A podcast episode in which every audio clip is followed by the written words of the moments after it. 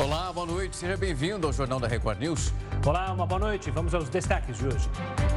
Após a Caixa Econômica Federal informar que vai começar o pagamento do novo Bolsa Família a partir do dia 20 de março, o governo informa que não há previsão de 13º salário para o programa de distribuição de renda.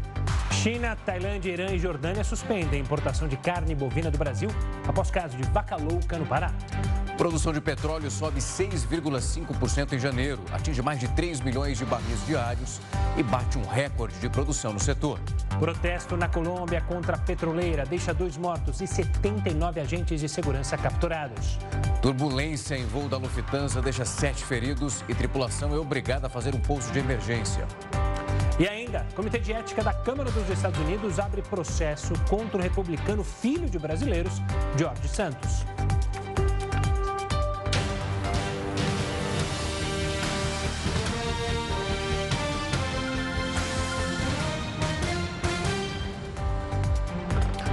Delegado federal Luiz Fernando Correia foi indicado pelo presidente Luiz Inácio Lula da Silva para comandar a Agência Brasileira de Inteligência. O repórter Matheus Cavazini traz os detalhes para a gente ao vivo, direto de Brasília. Matheus, boa noite para você. O nome dele ainda precisa de aprovação pelo Senado Federal.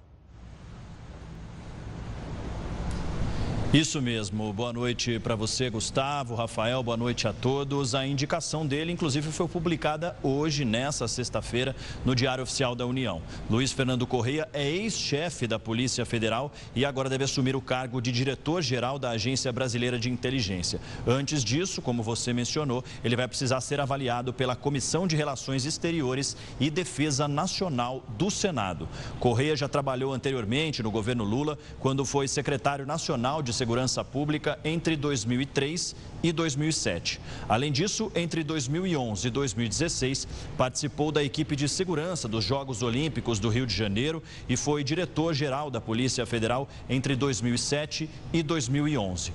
Também foi é, nomeado hoje o novo diretor adjunto da agência, o delegado federal Alessandro Moretti. Ele foi um dos responsáveis entre 2002 e 2007 pela investigação da Guerra dos Caça-Níqueis no Rio de Janeiro. A investigação resultou na Operação Gladiador, que prendeu o chefe da Polícia Civil na época, Álvaro Lins, além de policiais civis, militares e contraventores que dominavam os jogos de azar ali na região do Rio de Janeiro. A ABIN é o principal órgão de inteligência do governo e durante os atos de vandalismo no dia 8 de janeiro, até mesmo antes desses atos acontecerem, dias antes desses atos acontecerem, passou informações, inclusive, para as autoridades de segurança pública aqui do Distrito Federal para que tomassem providências. Rafael, Gustavo. Tá certo. Obrigado pelas informações, Matheus. Uma ótima noite, um ótimo final de semana. Pela Caixa Econômica Federal informou que vai começar o pagamento do novo Bolsa Família a partir do dia 20 de março programa que substitui o Auxílio Brasil foi lançado nesta quinta-feira pelo presidente Luiz Inácio Lula da Silva. O novo Bolsa Família tem o objetivo de atender famílias em situação de pobreza ou de extrema pobreza. Segundo a Caixa, o programa já começará este mês com o pagamento de 600 reais por família e mais 150 por criança de até 6 anos de idade. A partir de junho, o programa também passará a pagar um adicional de 50 reais por integrante entre 7 e 18 anos incompletos e mulheres gestantes cadastradas na família. Os pagamentos vão começar no dia 20 de março para os beneficiários com número de identificação social com final 1 e serão feitos de forma gradativa até o dia 31 de março. O governo informou que as famílias elegíveis migrarão automaticamente do Auxílio Brasil para o Bolsa Família, sem necessidade de realizar um novo cadastro. Sobre as atualizações cadastrais do programa, o ministro do Desenvolvimento e Assistência Social, Wellington Dias, informou que o governo federal vai contratar cerca de 12 mil pessoas para trabalhar na atualização do cadastro dos beneficiários. Segundo ele, os contratados deverão fazer uma busca ativa para atualizar os dados cadastrais O motivo do pente fino, segundo o governo, é para eliminar os cerca de 2 milhões e meio de beneficiários que recebem o Bolsa Família indevidamente. Com a iniciativa, a pasta prevê uma economia líquida que pode chegar a 471 milhões de reais. Ainda de acordo com o Ministério do Desenvolvimento e Assistência Social, o governo federal não retomará o pagamento do 13º do Bolsa Família, como foi feito em 2019. Para a pasta, o Bolsa Família é um programa de assistência e complemento de renda e por isso não se adequa à vinculação de um 13º salário. A produção de petróleo cresceu 6,5% em janeiro desse ano e bateu um recorde no Brasil. O país bateu um novo recorde em janeiro na produção de petróleo, ao atingir uma média de mais de 3 milhões de barris diários, superando o mês de outubro de 2022, maior volume já registrado até então. Os dados foram divulgados pela Agência Nacional de Petróleo, Gás Natural e Biocombustíveis. No total, somado ao gás extraído no mesmo período no país, a produção alcançou mais de 4 milhões de barris de óleo e gás por dia. Considerando o ano passado inteiro, a Petrobras bateu a meta que havia proposto e fechou 2022 com volume médio de 2 milhões e 154 mil barris de petróleo por dia, mas ficou 2,6% abaixo do produzido em 2021. Outro recorde de janeiro foi na produção no pré-sal, de 3 milhões e 168 mil de barris, que correspondeu a 75,9% da produção brasileira. Houve um aumento de 6,1% em relação ao mês anterior e de 8,8% na comparação com o mesmo mês do ano anterior. China, Tailândia, Irã e Jordânia suspenderam a importação de carne bovina do Brasil. A medida foi adotada pelos países após a confirmação de um caso de vaca louca em uma pequena propriedade no Pará, no dia 22 de fevereiro. Apesar da decisão tomada pela China, o Brasil já tinha suspendido a exportação para o país. O alto embargo está estabelecido em um acordo bilateral firmado pelos países em 2015. O ministro da Agricultura, Carlos Fávaro, disse que os exames realizados no laboratório de referência na Organização Mundial de Saúde Animal, em Alberta, no Canadá, atestaram que o caso é atípico. Para o laboratório, a doença é resultado do envelhecimento natural do animal. Na prática, isso indica que o laudo confirmou que não há risco de contaminação do rebanho. O animal infectado era um touro de 9 anos.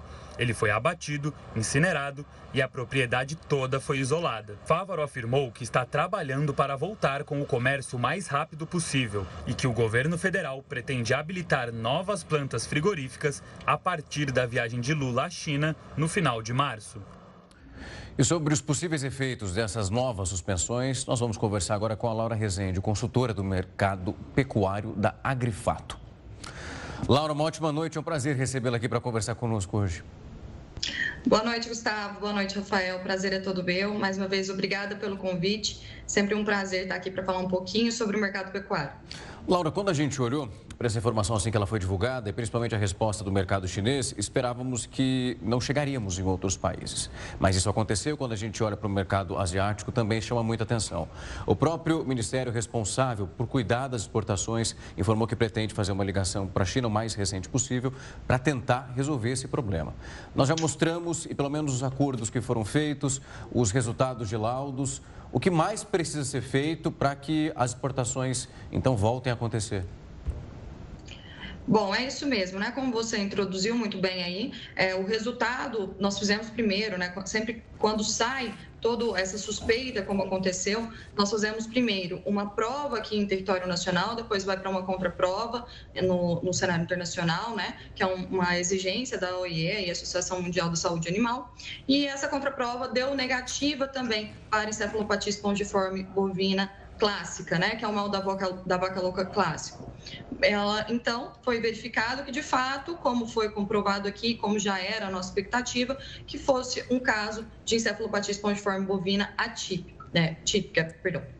E é, o que, que isso quer dizer aqui para a gente, né? É, isso não tem resquícios sanitários, né? não, não significa que o animal, de fato, tenha a contaminação, contamine outros animais, né? É, e isso facilita para a gente com que todo esse fluxo volte a acontecer de exportação, visto que esse não é um problema sanitário de fato. Então, o que nós esperamos agora é que, com o governo brasileiro indo na China, né, dando todas as justificativas, fazendo todos os protocolos e as medidas exigidas, como já vem fazendo aí pelo acordo assinado entre os dois países lá em 2015, agora a resposta depende exclusivamente do governo chinês. É, todo um contexto que nós temos aqui nos faz acreditar que esse retorno vai ser um pouco mais breve do que foi lá em 2021, que nós demoramos aí cerca de 102 dias para que a China retomasse a, as nossas habilitações, né, as certificações para exportação fossem possíveis novamente. A gente acredita que dessa vez vai ser um pouco mais rápido. E o que pauta, né, o que faz a gente acreditar é, sobre nesse ponto é que, primeiro, nós vimos aí de um estoque de carne bovina provavelmente mais curtos na China. A China veio de um ano novo chinês, né, onde se tem um consumo elevado de carne bovina, então provavelmente os estoques lá estão mais curtos, eles estão demandando carne bovina, a gente vê os preços da carne bovina é, no cenário, né, no território chinês também aumentando os patamares, então todo esse cenário faz com que a China, no, nos faz entender que a China está demandando, né, precisando um pouco mais de carne.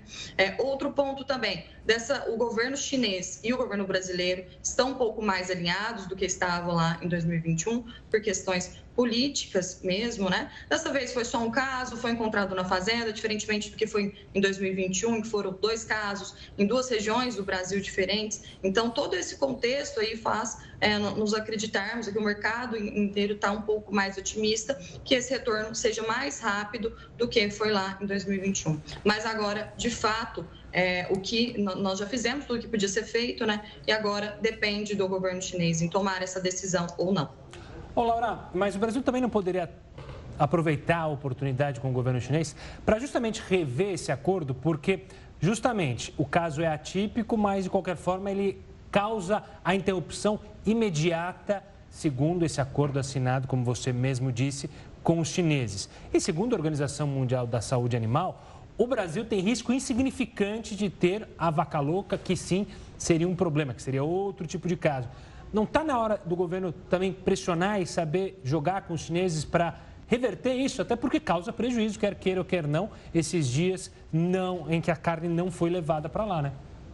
Exatamente. É sim um ponto de atenção e fica aqui o, o, alerta, né? Esperamos que o governo pense de fato sobre isso. A China tem uma relevância muito grande aqui no que tange à exportação. Hoje, 70%, cerca de 60% a 65% de tudo que é exportado é, no Brasil é destinado para a China. Para a gente ter um, um parâmetro também, a cada quatro animais que são abatidos no Brasil, cerca de um animal vai para a China. Então, a, gente tem, a China tem uma relevância muito grande. Então, esse protocolo, ele de fato precisa ser revisto, né? Porque o impacto que tem aqui para a gente no território nacional é muito significante, diferentemente dos outros países, né? Que nós comentamos aí, que é, saíram também, que interromperam a, as exportações aí no dia de ontem, que foram Irã, Jordânia e Tailândia. Esses países já têm uma relevância um pouco menor, aqui para nós, os três juntos correspondem a cerca de 0,7% de tudo que é exportado, mas a China é muito relevante. Então, um protocolo que, de certa forma, é prejudicial para a gente, certamente precisa ser revisto.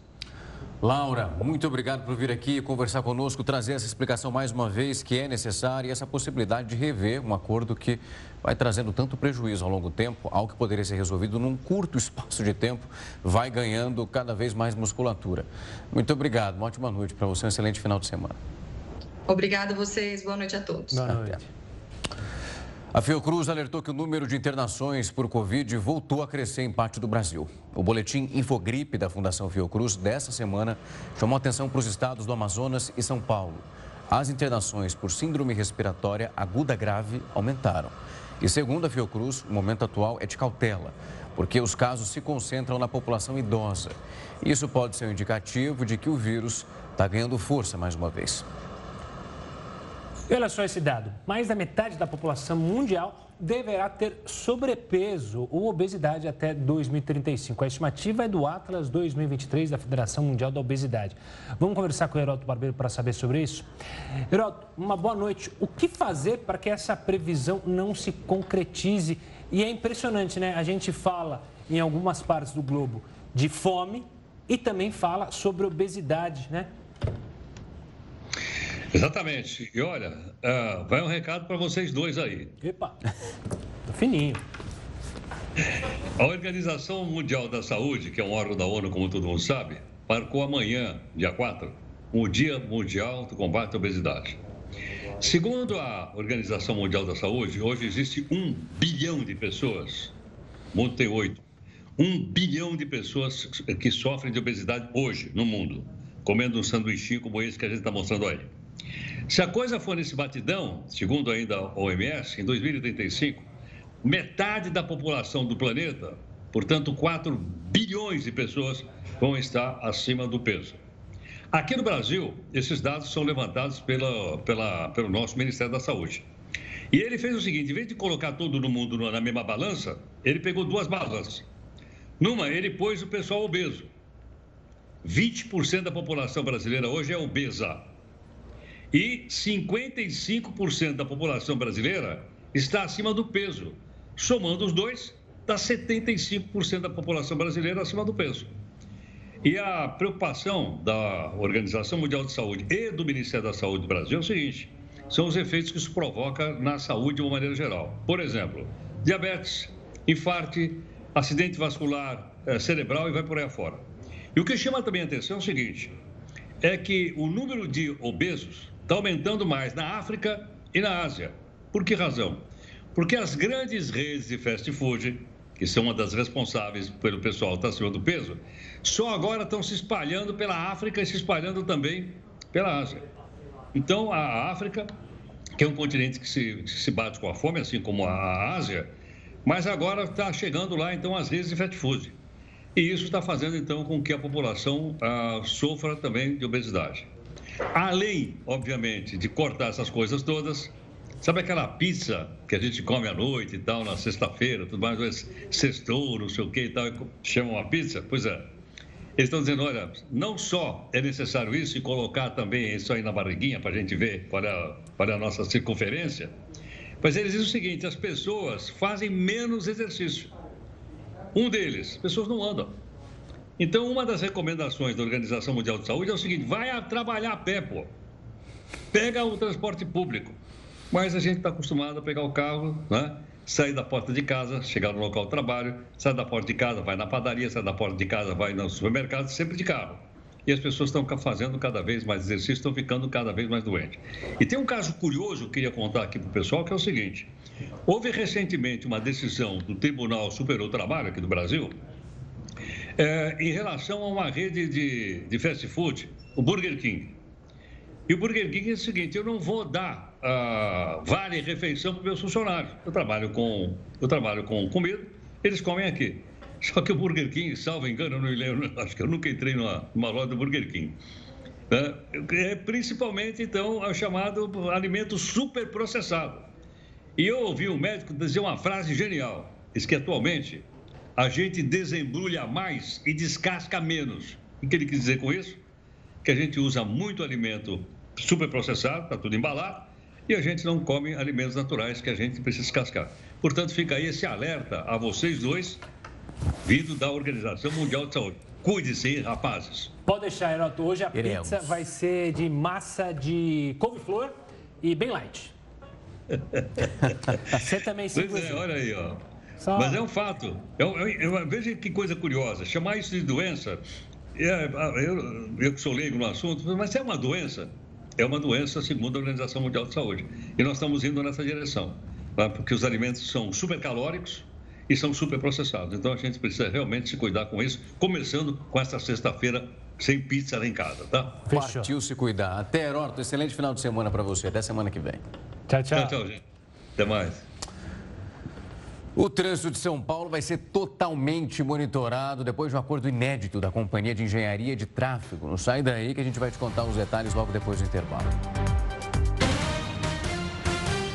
Jornal da Record News está de volta para te falar que um dos pontos mais conhecidos de São Paulo, que é o Marco Zero, daqui da cidade, a praça ali da Sé vai atraindo milhares de moradores e turistas que visitam a cidade pela primeira vez. É uma experiência que, infelizmente, pode ser traumática. Do lugar que já foi um dos principais cartões postais da cidade, hoje pouco se reconhece. A Praça da Sé virou um símbolo da desigualdade social. A região passou a ser moradia para homens, mulheres e até crianças que se aglomeram em condições precárias. Muitas vezes consomem drogas ao ar livre sem se preocupar com a polícia sem ficar muito atento. É muito andarilho, é muito gente de rua. Realmente a cidade está um pouco abandonada.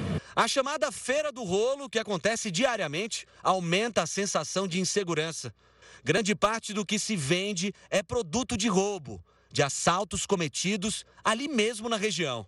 Nem é preciso passar muito tempo aqui na praça para ouvir relatos de quem já foi vítima da violência nessa região no centro de São Paulo. Para se ter uma ideia, nossa equipe tinha acabado de chegar hoje pela manhã quando foi alertada que uma senhora havia sido alvo de criminosos. Ela teve os pertences roubados e quase foi agredida. Moradores e comerciantes sentem um impacto cada vez maior da degradação. Imóveis à venda ou para locação estão por toda parte. Esse comerciante tem medo. Da loja, bem em frente à Praça da Sé, ele costuma testemunhar assaltos quase todos os dias. A gente fica assistindo tudo sem poder fazer nada, né? A gente está exposto aqui também, né? A polícia leva hoje, amanhã está aí de novo. Ele não sabe dizer até quando vai conseguir manter as portas abertas. O cliente chega a parar na porta da loja, quando ele vê a situação, vai embora e não desce do carro. Tem como manter um aluguel que não é barato sem movimento, né? Pagar imposto, que não é pouco também, que a gente paga.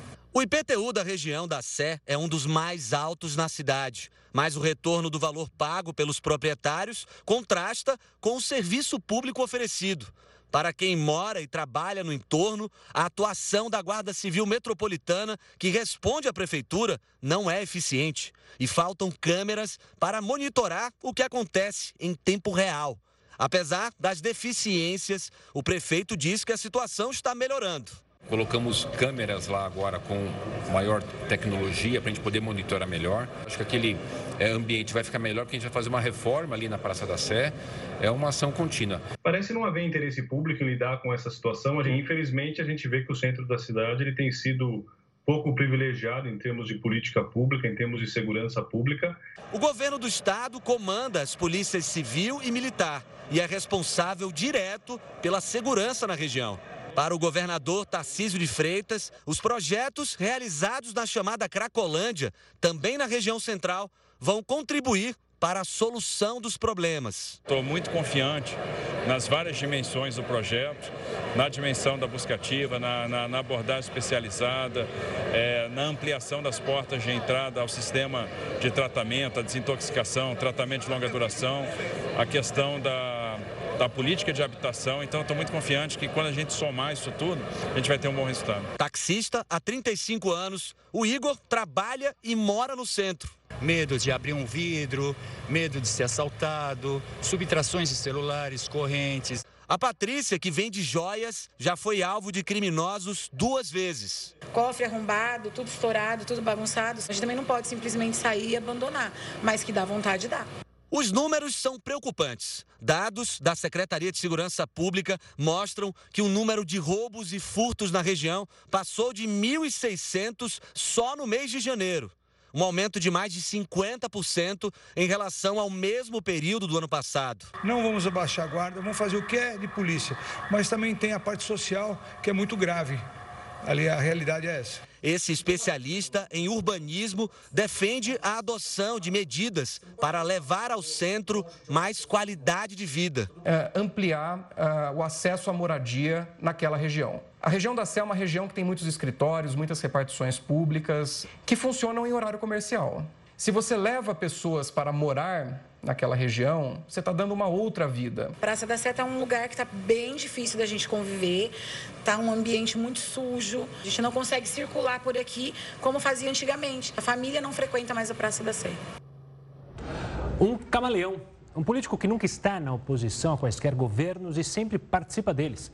Presidente do PSD, Gilberto Kassab, é um político que consegue a proeza de sempre ter cargos à disposição para distribuir entre os filiados de seu partido. Um fenômeno que, para especialistas, cobra um alto preço para prestar os seus serviços a quem quer que seja. Basta vencer as eleições. Um político que não é de direita, nem de esquerda, nem de centro. É assim que Gilberto Kassab costuma explicar sua constante proximidade com o poder. Já foi secretário de Planejamento de Celso Pita, vice de José Serra e aliado de Sérgio Cabral. Deixou a Prefeitura de São Paulo com baixíssimos índices de aprovação e com alguns escândalos de corrupção, como a máfia do ISS. Segundo promotores que participaram da investigação, o esquema desviou mais de 500 milhões de reais do município. Engenheiros da Prefeitura cobravam propina de construtoras em troca de liberação de obras. Apesar dos escândalos da gestão na Prefeitura, Gilberto Kassab conseguiu o Ministério das Cidades, da gestão da presidente Dilma Rousseff. Mais tarde, pouco antes do impeachment da petista, pediu demissão e retornou no governo de Michel Temer, como ministro da Ciência e Tecnologia. A estratégia do Kassab é ter um pé em cada canoa. Isso significa o quê? Significa que, independente de quem ganhe, seja esquerda, seja direita, seja conservadores, progressistas, o Kassab sempre vai estar lá. Ou seja, ele também sai vitorioso. Na presidência do PSD, Gilberto Kassab consegue cada vez mais ampliar sua influência nas mais distintas linhas do Poder Executivo. Hoje, ele é secretário de governo do estreante Tarcísio de Freitas, ex-ministro de Jair Bolsonaro, e vai ficar responsável por administrar 84 bilhões de reais previstos no orçamento deste ano. Além do posto no Palácio dos Bandeirantes, Kassab também conseguiu emplacar três ministérios no governo de esquerda do presidente Luiz Inácio Lula da Silva. Todos os ministérios foram ocupados por integrantes do PSD. O senador Carlos Fávaro ficou com o Ministério da Agricultura, o deputado federal André de Paula com o Ministério da Pesca e Alexandre Silveira como ministro de Minas e Energia. Não importa o governo que tiver, a gente sabe que o Kassab vai se posicionar de maneira a, a, a atender os interesses do partido dele, o PSD, e os interesses públicos. E ele consegue fazer isso não só na presidência, mas consegue fazer isso no governo de São Paulo, que é o maior estado em termos de PIB, em termos de população e com maior vitrine da federação. Então, Kassab e o seu PSD é, mostram-se absolutamente flexíveis do ponto de vista de qualquer tipo de negociação, porque o objetivo principal aí é o mais simples possível na lógica da política brasileira, que é de ocupar espaços em qualquer governo, porque isso significa acesso a recurso público, significa acesso a cargos, significa a possibilidade de projeção de políticos a partir dos espaços ocupados em diversos eh, governos de diferentes orientações ideológicas. Kassab, por nota, respondeu: o PSD contribui com a apresentação de quadros qualificados para a gestão pública em diferentes esferas. A direção nacional do partido liberou seus filiados para que definissem localmente a quem apoiar e que, pessoalmente, decidiu manter uma posição de neutralidade. Em São Paulo, nosso partido abriu mão da candidatura própria para apoiar o governador Tarcísio Gomes de Freitas. Uma decisão colegiada que entendia e entende que ele é o melhor nome para fazer o nosso Estado avançar. Afirma ainda que lideranças que apoiaram o presidente Lula foram convidadas a participar do governo, segundo ele, de forma legítima. Kassab concluiu dizendo que o projeto político do PSD é defender os interesses dos brasileiros, especialmente daqueles em situação mais frágil. o Kassab pode ser comparado à figura de um camaleão porque qualquer tipo de pele ele serve, ele troca com muita facilidade, assume aquilo como se fosse natural. A Companhia de Engenharia de Tráfego, a CET, mudou a metodologia de medição do trânsito aqui na cidade de São Paulo. A partir então dessa sexta-feira, eles passaram a divulgar a lentidão em todas as ruas e avenidas da capital, o que ajuda bastante. Até então, essa medição do congestionamento era feita apenas nos corredores principais. Quem tem os detalhes dessa mudança e como ela foi feita é o repórter Tiago Gardinali, que conversa ao vivo agora com a gente. Tiago, uma ótima noite para você. Digamos que é uma melhoria para quem tem que rodar a cidade de São Paulo e quem passa por isso sabe do que eu estou falando. É verdade, Rafael. Boa noite a você, ao Gustavo, a todos que acompanham o JR News. Uma mudança na metodologia. Até então, apenas 5% das vias de São Paulo eram monitoradas pela CET no que diz respeito aos índices de lentidão do trânsito. Uma delas, por exemplo, a Marginal Tietê, onde eu estou, um importante corredor. Mas 95% das vias ficavam de fora. A partir de agora, uma parceria da Companhia de Engenharia de Tráfego com um aplicativo que faz o monitoramento do trânsito permitirá o controle de todas as vias da cidade. A mudança nos dados implicará também na diferença da divulgação dos quilômetros de congestionamento. Para vocês terem uma ideia, hoje, às 10 horas da manhã, o novo índice apontava 290 quilômetros de congestionamento nas vias da cidade. Pelo antigo índice, pela antiga metodologia, esse número seria de 110. Nos primeiros meses, a CET vai divulgar os dois dados para que as pessoas possam se acostumar. A partir de então, apenas a nova metodologia será divulgada. A CET divulgou também a abertura de um concurso público para a contratação de novos agentes. Isso porque, com a nova metodologia, os agentes poderão chegar com mais rapidez até os pontos, por exemplo, onde acontecem acidentes para que possam desobstruir o trânsito com mais velocidade é, e de uma maneira mais prática. E uma curiosidade: essa mudança acontece após 40 anos de medições do trânsito na cidade. E vocês sabem como que isso acontecia no início?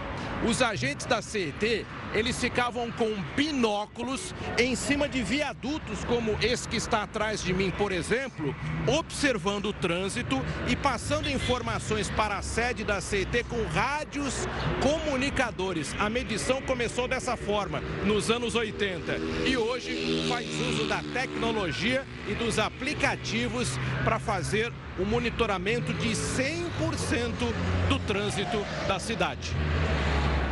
Tiago, obrigado pelas informações. Uma ótima noite, um ótimo final de semana. Agora, a gente segue nesse tema agora para conversar com Rosan Coimbra, advogado e vice-presidente do Instituto Brasileiro de Direito de Trânsito. Rosan, uma boa noite, obrigado pela participação aqui conosco. Como é que a gente vai sentir isso na pele de fato? Essa alteração da CT pode mudar o nosso dia a dia? Pode melhorar, afinal, o trânsito de São Paulo é um dos piores do mundo. Sem dúvida porque a colaboração da órgão público com o serviço de aplicativo, ele vai trazer uma melhor dinâmica na coleta de dados, até porque os usuários colaboram na tomada de essas informações. O usuário contribui com o aplicativo, informando a ocorrência de acidentes, de buracos na pista, e tudo isso vai ser utilizado na coleta de dados para melhor administração, inclusive do trânsito, e implementar melhorias no trânsito como um todo. Rosana, quando nós, antes de chegar nesse novo modelo, nós tínhamos ali praticamente um mapeamento da lentidão. Agora que vai ser oferecido através da parceria entre a CT e também com a companhia Waze, é um mapeamento muito mais completo de toda a cidade de São Paulo. Inclusive, imagino que vai facilitar a chegada dos agentes no caso de uma necessidade. Sim, mobilizar todo o aparato para é, dar um maior, melhor fluxo ao trânsito é uma prioridade no trânsito, uma prioridade na vida do ser humano nas grandes cidades, porque todos querem chegar no lugar, no seu destino, com segurança e com rapidez. E esse aplicativo Waze, ele já está sendo utilizado pelo particular. Agora o poder público também vai experimentar os benefícios da coleta de dados por esses aplicativos. Inclusive, os, os usuários já fazem uso da inteligência artificial desses aplicativos que sugerem rotas e também o, o órgão público ele pode contar com coleta de dados, inclusive de, já conta com coleta de dados do serviço meteorológico para poder também se preparar para eventualidades de tempestades torrenciais, chuvas fortes, mudança do clima durante o, o dia. E com antecedência se preparar todo o seu plantel de funcionários para dar mobilidade ao trânsito paulistano. Tá certo, Rosa. Obrigado pela participação aqui conosco para falar sobre essa novidade aos paulistanos. Um forte abraço e até a próxima. E a área sob alerta de desmatamento na Amazônia em fevereiro já é a maior registrada para o mês e autoridades mostram preocupação. O Jornal da Record News volta já. E os preços de alimentos no mundo recuaram em fevereiro. Este já é o 11 mês consecutivo de queda. O índice de preços de alimentos da ONU alcançou média de 129 pontos em fevereiro, uma queda de 0,6% em relação ao mês anterior. De acordo com a Organização para a Alimentação e Agricultura, que elaborou o relatório, o índice já caiu quase 20% em comparação com março de 2022, quando atingiu o pico. Desde então, o nível caiu por 11 meses consecutivos. O recuo de fevereiro refletiu baixas significativas nos preços de óleos, vegetais, laticínios, cereais e carnes. Por outro lado, depois de três meses de queda, o trigo voltou a subir, principalmente por causa de condições de seca em áreas produtoras nos Estados Unidos. A situação mostrada pelo relatório da ONU não reflete o que acontece no Brasil. A inflação dos alimentos e bebidas está acima de 10% há um ano. De março a agosto, quando o índice mundial já estava em queda, no Brasil os valores ainda subiam. Já de setembro até fevereiro, o aumento de preços do setor tem perdido força mas ainda se mantém acima dos dois dígitos. O índice é bem acima da inflação geral do Brasil. Nos últimos 12 meses, o IPCA 15 está acima de 5,5%. E a área sob alerta de desmatamento na Amazônia em fevereiro já é a maior registrada o mês. Esse acumulado de alertas de desmatamento na Amazônia Legal, até o dia 24 de fevereiro desse ano, foi de 291 quilômetros quadrados, segundo os dados divulgados pelo Instituto de Pesquisas Espaciais, o INPE. Essa já é a maior marca para fevereiro em toda uma série histórica iniciada em 2015. O número equivale ao tamanho da cidade de João Pessoa. A Amazônia Legal corresponde a 59% do território brasileiro. Engloba a área total de oito estados. Quem analisa esse cenário com a gente é o Cláudio Ângelo, ele é coordenador de comunicação do Observatório do Clima. Uma boa noite, Cláudio, obrigado pela participação aqui conosco. A gente consegue entender o que houve nesse mês de fevereiro? Pode estar relacionado com o que aconteceu em janeiro? Alguns especialistas diziam que, como era um período de chuvas naquela região, é, isso atrapalharia é, justamente a observação e poderia vir um resultado bem surpreendente em fevereiro. De fato, foi isso ou tem algo a mais? É, bom, boa noite, Gustavo Rafael. É, sim, a resposta é, é, é positiva. O, a gente evita é, olhar com muita atenção para os dados de desmatamento, de alertas de desmatamento na Amazônia nesses meses de chuva, porque é tudo muito incerto. É, por exemplo, em janeiro, 50% da área da Amazônia estava coberta por nuvem. E tanto que a gente veio com um, uma quantidade de alertas mês a mês, no final do ano passado, né, no segundo semestre, muito elevada, alguns é, meses em recorde histórico, ou próximo do recorde histórico. E em janeiro, de repente, o desmatamento cai para um valor muito baixo. Um dos mais baixos, não foi o mais baixo, mas foi um dos mais baixos da série histórica. E é, isso porque a Amazônia estava também com uma maior cobertura de nuvens por mês. Então, os satélites ópticos, que são os satélites que alimentam o sistema DT, eles só conseguem trabalhar se, se eles tiverem, é, se eles conseguirem enxergar o que está acontecendo é, no chão da floresta. Isso não aconteceu porque tinha muita nuvem de fato. Então, parte desse desmatamento de janeiro possivelmente está sendo visto pelos satélites só agora em fevereiro. A gente não tem ainda os dados de cobertura de nuvens no mês de fevereiro, mas é possível que fevereiro tenha, tenha limpado um pouco a área e por isso o número está tão alto. Agora, independente dos dados de desmatamento dos meses do chamado inverno amazônico, ali entre novembro e abril, novembro e maio, é, serem muito incertos e, e, e naturalmente mais baixos, porque além de os satélites não enxergarem direito o que acontece, as pessoas naturalmente desmatam menos na época de chuva, porque é muito mais difícil.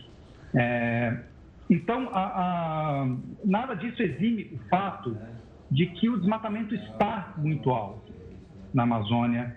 nesse último semestre. Né? Ele veio de, de, de é, quatro anos é, de muita alta no governo Bolsonaro, a gente sabe é, do descontrole que houve sobre o desmatamento, a gente sabe do quanto o crime ambiental é, de fato tomou posse da região amazônica. A gente teve em quatro anos um aumento percentual de 60% na taxa de desmatamento comparado aos quatro anos anteriores, que é o mandato presidencial desde 1988 com maior é, elevação percentual de desmatamento.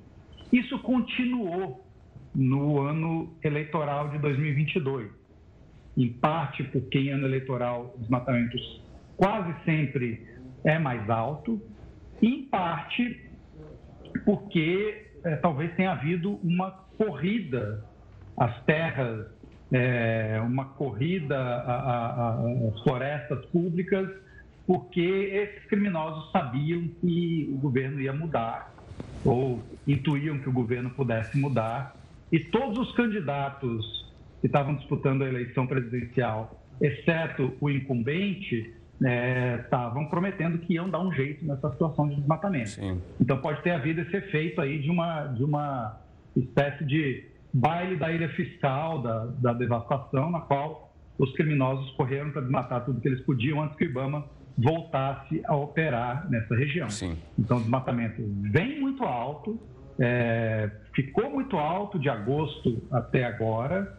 Janeiro ele cai, provavelmente por causa das nuvens, e volta a subir em fevereiro. É, então, esse, esse é o cenário que a gente tem. Cláudio, eu tenho uma última dúvida, nosso tempo está passando super corrido, é em relação ao Mato Grosso. Quando a gente olha no levantamento que foi divulgado, ali é uma região que tem uma quilometragem muito densa em relação ao desmatamento. O que está acontecendo nessa região em relação às outras? É uma falta de fiscalização? É um desmonte em relação às políticas que deveria evitar esse número? Mato Grosso, tradicionalmente, é um estado, um dos, dos dois estados líderes em desmatamento. Ele costumava alternar com o Pará. Né? Em geral, é ou Pará ou Mato Grosso que tem o recorde de desmatamento na Amazônia. É, é difícil a gente dizer agora o que está acontecendo em Mato Grosso. Uh, a gente é, é, sabe que existe muita pressão em toda a região amazônica nesse momento, uh, especialmente no sul do Amazonas, que é um lugar onde o desmatamento era muito baixo e ele começa a aparecer, começou a aparecer nos últimos dois anos, o estado do Amazonas, entre os estados mais desmatados. No ano passado, por exemplo, houve queda em toda a região e aumento no estado do Amazonas. É, então, o Mato Grosso é, é, um lugar de agronegócio muito forte, é, com relativamente pouca floresta ainda em pé, então, a pressão que acontece em Mato Grosso ela é menos de grilagem e mais realmente de produtores rurais é, matando. Tá certo. Cláudio, obrigado pela participação aqui conosco, pela análise e pelas explicações sobre esse, esses tristes dados que a gente tem que a gente tem que lutar contra. Um forte abraço e até uma próxima. Até, Cláudio. Boa noite. Daqui a pouco você confere todas as novidades sobre a maior feira de tecnologia móvel realizada este ano em Barcelona. Entre os destaques do evento estão os robôs humanoides e a tecnologia 6G. Jornal da Record News volta já. E a maior feira de tecnologia móvel realizada este ano em Barcelona foi encerrada esta semana. Entre os destaques do evento estão os robôs, robôs humanoides e a tecnologia 6G. Sobre essas novidades, a gente conversa com o Gil Giardelli, professor de Estudos do Futuro e apresentador do programa Imponderável aqui na Record News. Boa noite, Gil. Sempre um prazer conversar com você. O que, que a gente pode esperar, então, desse menininho aqui que está tão preso à nossa vida? Boa noite, Gustavo. Rafael, uma honra estar com vocês novamente. É, essa feira em Barcelona reuniu quase 90 mil pessoas, é, muitas discussões de políticas públicas, e ali foi mostrado como será a conexão, os novos óculos para o metaverso, outros óculos que também é, estão ali é, é, fazendo tradução simultânea em tempo real é, do português para o inglês, do inglês para o chinês, então uma nova fronteira. E os humanoides, né, que foram demonstrados já em 6G, então eles colocaram um cientista que ele é, fazia um movimento do outro lado da feira e, e esse robô simultaneamente repetia esse movimento. O que está em discussão é que o 4G, qualquer detalhe que você fizer com ele, ele demora em média dois segundos para reagir no robô. E agora com o 6G é em tempo real. Então a gente está vivendo uma fronteira da realidade de trabalhar à distância, mexendo robôs é, e de novas visões com esses óculos de inteligência artificial. Gil, quando a gente olha para o metaverso, quando o Facebook apareceu com isso, pelo menos que foi notícia daquela aquele lançamento enorme que nós mostramos aqui junto com o Zuckerberg, a ansiedade era muito grande. Só que depois parece que foi perdendo um pouco de energia em relação às possibilidades e é uma experiência sensorial imensa e que traz uma curiosidade. O que é possível esperar em relação ao que a feira traz sobre a implementação e também de mudança? E eu estou falando já num curto espaço de tempo. Olha, eles demonstraram ali, por exemplo, um, uma, uma um processo onde você poderia visitar a agência, a agência espacial internacional e parecia que você estava ali do lado do astronauta. Então, com as tecnologias de 5G, 6G, né, o 5G chegando no Brasil, é, esse, essa questão do metaverso vai ficar muito realista. E se hoje nós estamos falando de usar óculos, de usar alguma ferramenta, o que você está no futuro você vai utilizar realmente uma lente de contato. Então, ali em Barcelona foi demonstrado um tipo de lente de contato que é conectado ao 6G e você vai olhar em volta de você, vai parecer que está em outro planeta, em outro país. Então, vai ser um mundo extremamente imersivo né? e os jogos vão mudar muito. Para você ter uma ideia, um dos jogos que eles apresentaram, eles é, contrataram, é, convidaram um campeão mundial do karatê na vida real e um outro campeão do karatê no game e aquele do game, né, usando as suas roupas, e o, e o campeão mundial na vida real também usando roupas de 5G, de gamers. E aí a, o combate foi fantástico. Então o mundo está se encontrando realmente, e o metaverso, quando tiver o 5G, é, não vai ser um único endereço, serão milhões de endereços e a gente vai poder visitar lugares aqui no planeta Terra, museus, cinemas e também outros planetas. Gil, você falou de óculos, lente, né? É, é, tem o relógio também. Essa vai ser uma tendência, o uso desses aparelhos como vestimento, né? Ou seja, eles vêm próximos a nós, trazendo informações de dados de saúde e também auxiliando em N atividades? Sim, essa internet vestível, ela vai ter, trazer o que nós o conceito de é, ser tudo preditivo. Então, você já tem algumas aplicações nesses relógios inteligentes, Gustavo, que podem até prever se você pode ter é, algum mal súbito, algum problema no seu coração, né? E, e, o próximo passo é você compartilhar esse tipo de informações com o seu médico, com o seu plano de saúde. Então, você tem essa questão de compartilhar todos os seus dados e ser preditivo. Agora, a grande discussão disso que é bacana você ter seu relógio inteligente, sua lente de contato, mas tem uma questão na área de tecnologia que é chamado de matemática moral. A matemática moral é assim, você ficar sendo baseado totalmente pelos números e tem uma hora que o seu celular né? Como o Rafael perguntou, e o seu relógio inteligente sabe mais de você do que você próprio. E muitas vezes a gente também precisa ser um pouco, digamos, não só é, é, levar a vida com os números e com o relógio levante, caminho é bom, mas às vezes a gente precisa de um pouco de rebeldia na vida. Ô Gil, a última vez que a gente conversou, a gente falou entre os assuntos chat, chat GPT. Quando nós olhávamos ali, quase nessa digamos, ansiedade para um chat 2.0. Isso também foi tocado porque todo mundo fala disso, especialmente sobre o que está sendo feito, os testes onde ele é submetido, está funcionando de uma maneira que é fantástica. Sim, são mais de 500 ferramentas, Rafael, que ferramentas que você pode construir uma música conversando com ela, que você pode é, fazer uma obra de arte. E agora, né, faz, foi, foi ontem, realmente já teve ali, estava é, sendo processado uma inteligência artificial generativa, que você falava para ela assim, faça um desenho assim, faça uma ilustração, e artistas estavam processando. E ontem, né, a corte americana de, disse que não era procedente esse tipo de ação. Então, é, o conversar, o, nós viraremos grandes DJs de ferramentas. A discussão agora do, do chat GPT e de toda essa que é chamado de inteligência artificial generativa é como podemos fazer melhor uso dessas ferramentas para ter mais eficiência no nosso trabalho. Então, eu, como professor, já não posso mais passar somente trabalhos para os alunos escreverem, porque eles podem constar o chat GPT e quando a gente joga na ferramenta que fala sobre plágio, é, não dá nenhum tipo de plágio. Um desafio para todos e novas oportunidades. Claro. Gil, obrigado pela participação aqui conosco, sempre com a gente aqui falando sobre as tecnologias e o futuro. Um forte abraço e até a próxima. Valeu, Gil. Até a próxima. Bom final de semana. Para você Pra também. nós. O Comitê de Ética da Câmara dos Estados Unidos abriu uma investigação contra o deputado filho de brasileiro George Santos. A comissão aprovou uma investigação sobre as possíveis atividades ilegais durante a campanha do republicano. Pelas redes sociais, o parlamentar afirmou que está cooperando totalmente com essa ação. O comitê tem o poder de aplicar multas e recomendar ações disciplinares.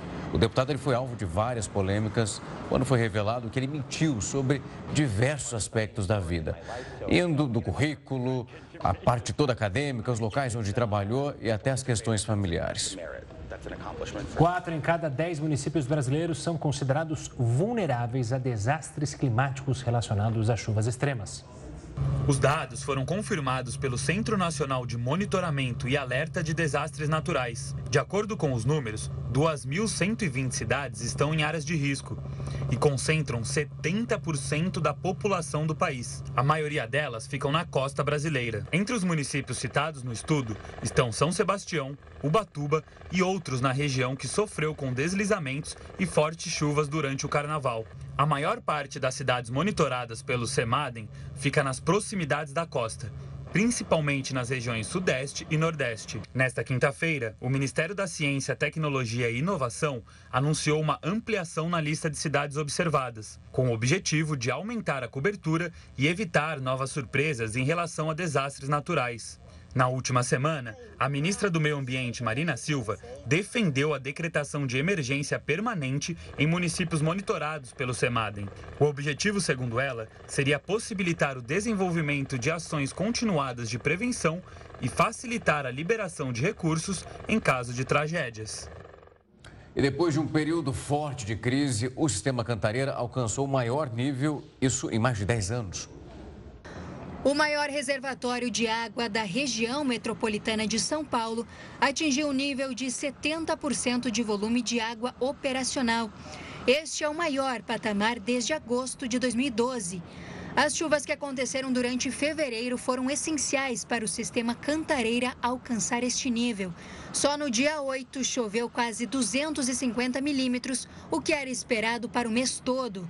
Outro ponto que colaborou para o sistema retornar à normalidade foi a realização de obras para a população sentir menos o impacto do baixo volume de água no reservatório. Os demais mananciais da Grande São Paulo também tiveram um mês positivo. Quem lidera a lista é o sistema de Rio Grande, com mais de 100% de abastecimento.